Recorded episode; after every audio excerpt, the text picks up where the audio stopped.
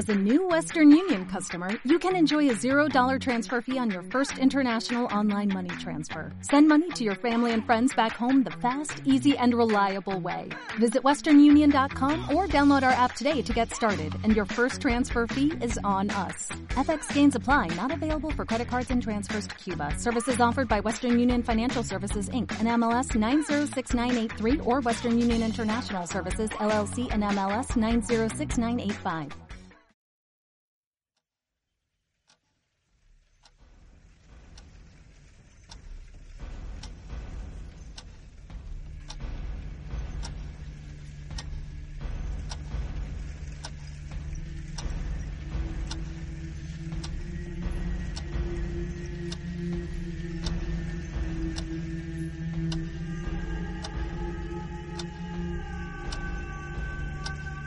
Muerte roja había devastado el país durante largo tiempo.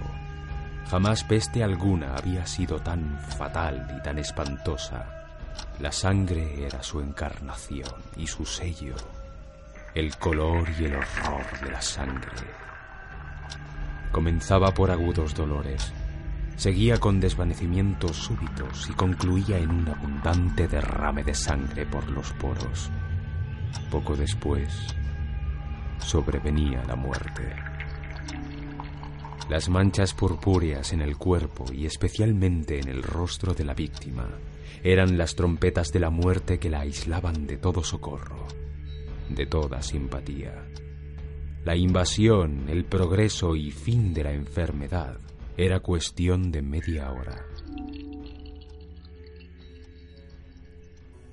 Pero el príncipe próspero era feliz intrépido y sagaz. Cuando sus posesiones quedaron casi despobladas, eligió un millar de robustos y desaprensivos amigos entre los caballeros y damas de su corte y se refugió con ellos en una de sus recónditas abadías fortificadas, de amplia y magnífica construcción, obra del propio príncipe, que poseía un gusto no por excéntrico, exento de majestuosidad. Una sólida y elevada muralla la circundaba las puertas eran de hierro. Los cortesanos, una vez dentro, se sirvieron de fraguas y pesadas mazas para soldar los cerrojos, decididos a no dejar ninguna vía de acceso o de salida a cualquier eventual impulso súbito de desesperación del exterior o de frenesí del interior. La abadía disponía de abundantes víveres. Gracias a estas precauciones, los cortesanos podían desafiar la peste que el mundo exterior se las arreglara como pudiese. Mientras tanto, sería locura afligirse o pensar en él. El príncipe había abastecido la mansión de todo lo necesario para el placer. Había bufones, improvisadores, bailarines, músicos, belleza y vino. Dentro había todo esto y además seguridad. Fuera estaba la muerte roja. Al quinto o sexto mes de reclusión, y mientras la peste causaba terribles estragos en el exterior, el príncipe próspero ofreció a su millar de amigos un baile de máscaras de la más insólita magnificencia. Qué cuadro tan voluptuoso aquella mascarada. Permitidme describiros antes los salones donde tuvo lugar. Eran siete una hilera imperial de estancias. En la mayoría de los palacios, estas hileras de salones forman una prolongada galería en línea recta, cuando los batientes de las puertas se abren de par en par, permitiendo que la vista alcance sin obstáculos la totalidad de la galería.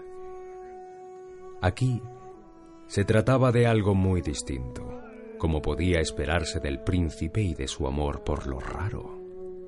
Las salas se hallaban dispuestas con tal irregularidad que la vista sólo abarcaba una cada vez. Cada ventanal tenía vitrales cuya coloración armonizaba con el tono dominante de la decoración del aposento. Por ejemplo, si el salón del extremo oriental estaba decorado en azul, vívidamente azules eran sus vitrales. La segunda estancia estaba guarnecida de púrpura, y purpúreas eran las vidrieras. El tercer aposento estaba ornado completamente en verde. lo mismo que los cristales. La cuarta estancia, anaranjada, recibía luz a través de un vitral anaranjado. La quinta era blanca y la sexta violeta. El séptimo aposento aparecía rigurosamente cubierto con colgaduras de terciopelo negro que revestían el techo y las paredes y caían en pesados pliegues sobre una alfombra de la misma tela y color. Pero en esta sala el color de las vidrieras no correspondía a la decoración. Los vitrales eran escarlata, de un intenso color sangre.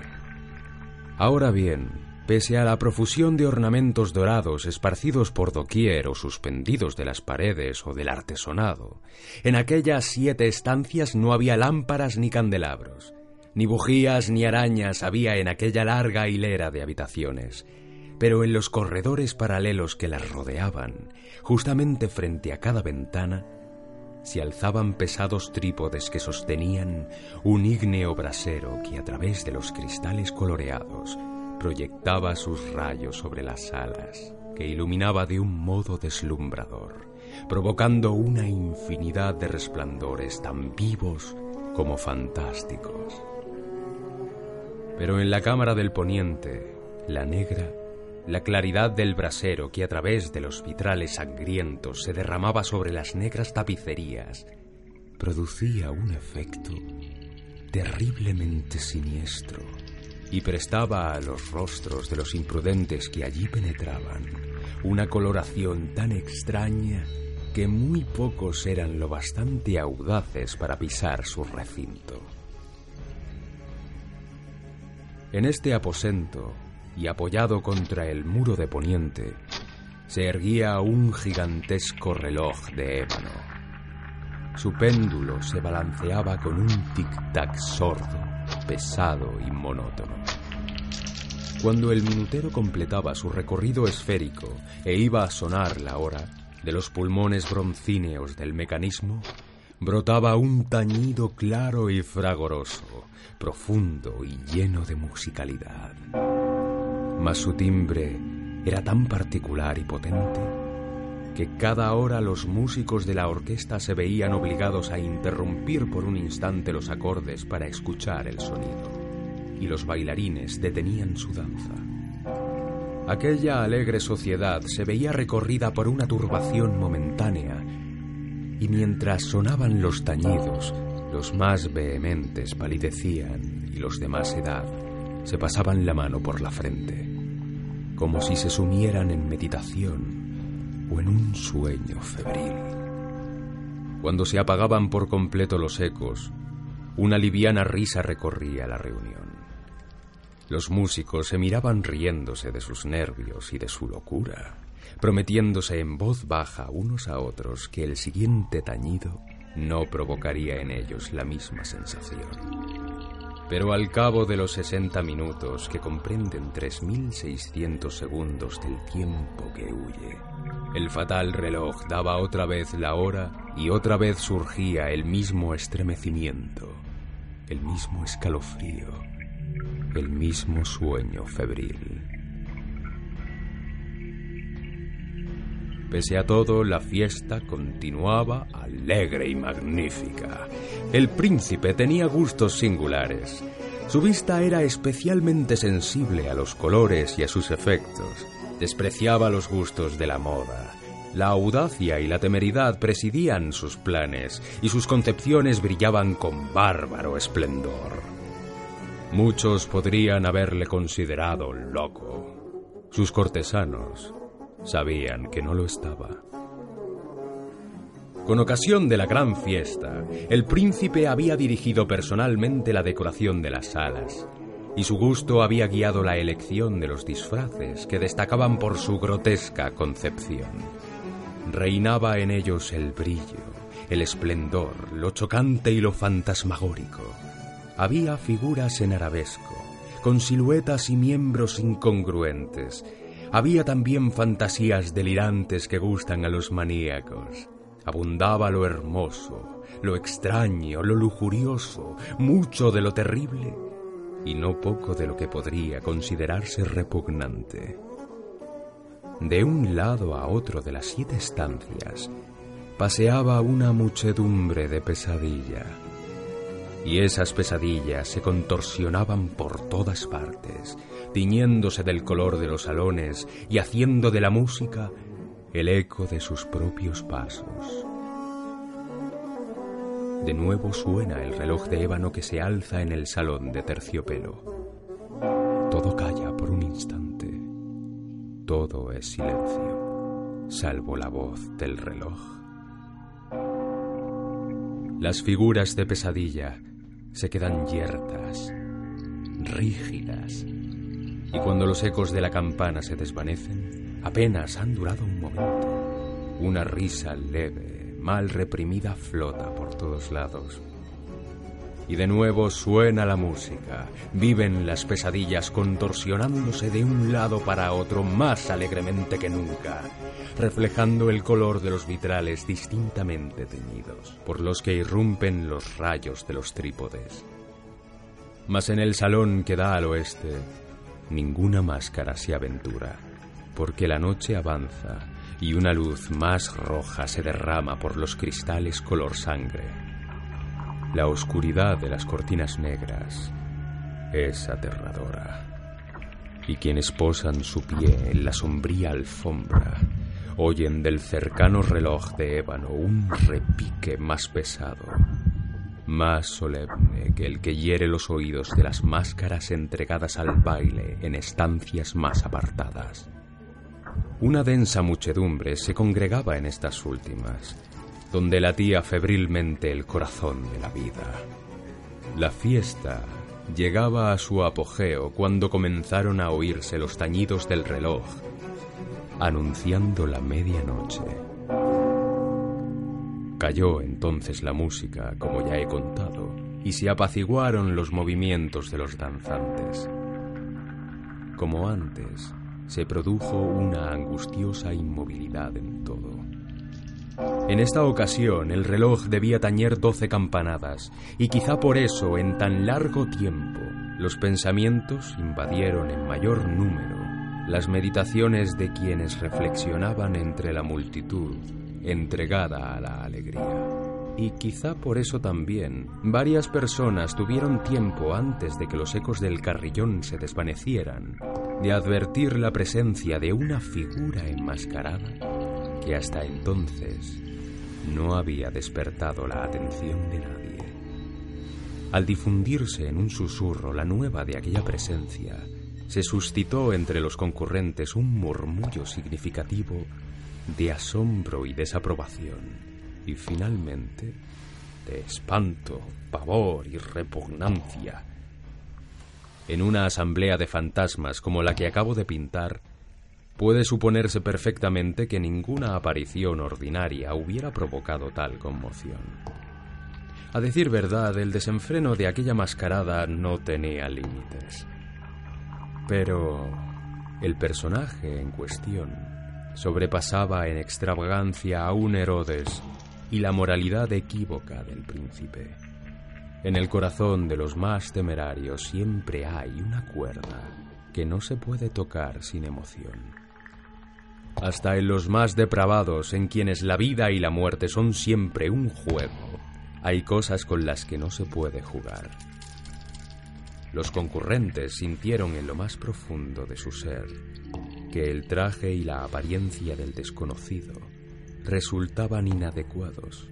Su figura, alta y esquelética, se envolvía de pies a cabeza con una mortaja la máscara que le ocultaba el rostro representaba tan admirablemente la fisonomía de un cadáver que un examen minucioso hubiese descubierto a duras penas el engaño. Aquella frenética y alegre concurrencia habría tolerado, si no aprobado, semejante disfraz, pero la figura había osado asumir las apariencias de la muerte roja. Su mortaja estaba salpicada de sangre, y en su amplia frente y en el resto de sus facciones había manchas del horror escarlata. Cuando los ojos del príncipe próspero se posaron en aquella figura espectral, que con pausado y solemne movimiento, como para dar relieve a su papel, paseaba entre los bailarines, se conmovió en un violento estremecimiento de terror y disgusto. Un segundo más tarde su frente enrojecía de ira. ¿Quién se atreve? Preguntó con voz ronca a los cortesanos que le rodeaban. ¿Quién se atreve a insultarnos con esta burla blasfema? Apresadle y desenmascaradle para que sepamos a quién hemos de ahorcar al alba en nuestras almenas. Cuando pronunció estas palabras, el príncipe próspero se hallaba en el salón del este, en el aposento azul. Sus palabras resonaron claras y potentes por los siete salones, pues el príncipe era hombre impetuoso y robusto y la música había cesado a un gesto de su mano. El príncipe se hallaba en el aposento azul con un grupo de pálidos cortesanos que le rodeaban. Apenas terminó de hablar, se produjo un ligero movimiento de avance en dirección al intruso, quien en ese momento se hallaba a su alcance y se acercaba al príncipe con paso tranquilo y majestuoso. Pero cierto terror indefinido que la insensata arrogancia del enmascarado había inspirado a toda la concurrencia impidió que alguien alzara la mano para prenderle. De modo que, sin obstáculo alguno, pasó a diez pasos del príncipe, y mientras la inmensa reunión retrocedía como obedeciendo a un mismo impulso desde el centro de la sala hacia las paredes, él prosiguió andando con el mismo solemne y mesurado paso que le había distinguido desde su aparición, pasando de la cámara azul a la purpúrea, de la purpúrea a la verde, de la verde a la anaranjada, de esta a la blanca y de aquí a la violeta sin que nadie hiciera un movimiento decisivo para detenerle. Fue entonces cuando el príncipe próspero, furioso de ira y vergüenza por su momentánea cobardía, se abalanzó precipitadamente por las siete cámaras sin que nadie le siguiera a causa del mortal terror que a todos paralizaba. Blandiendo un puñal, se acercó impetuosamente a tres o cuatro pasos de aquella figura que seguía alejándose, cuando ésta, al llegar al extremo del aposento de terciopelo, se volvió de súbito y se enfrentó a su perseguidor. Se oyó un grito agudo y la daga cayó resplandeciente sobre la fúnebre alfombra, en la que acto seguido se desplomaba muerto el príncipe próspero. Reuniendo el frenético coraje de la desesperación, un tropel de máscaras irrumpió a un tiempo en la negra estancia y aferraron al desconocido, cuya alta e inmóvil figura permanecía a la sombra del reloj de ébano. En ese momento exhalaron un grito de terror inexpresable y retrocedieron al comprobar que el sudario y la máscara cadavérica que habían aferrado con tanta energía no contenía ninguna forma tangible. Entonces reconocieron la presencia de la muerte roja, como un ladrón en la noche se había presentado, y uno a uno fueron cayendo los alegres convidados en las salas de la orgía, inundados por un rocío sangriento. Cada cual murió en la desesperada actitud de su caída y la vida del reloj de ébano se desvaneció con la del último de aquellos licenciosos. Las llamas de los trípodes se extinguieron, y las tinieblas y la ruina y la muerte roja extendieron por doquier su ilimitado imperio.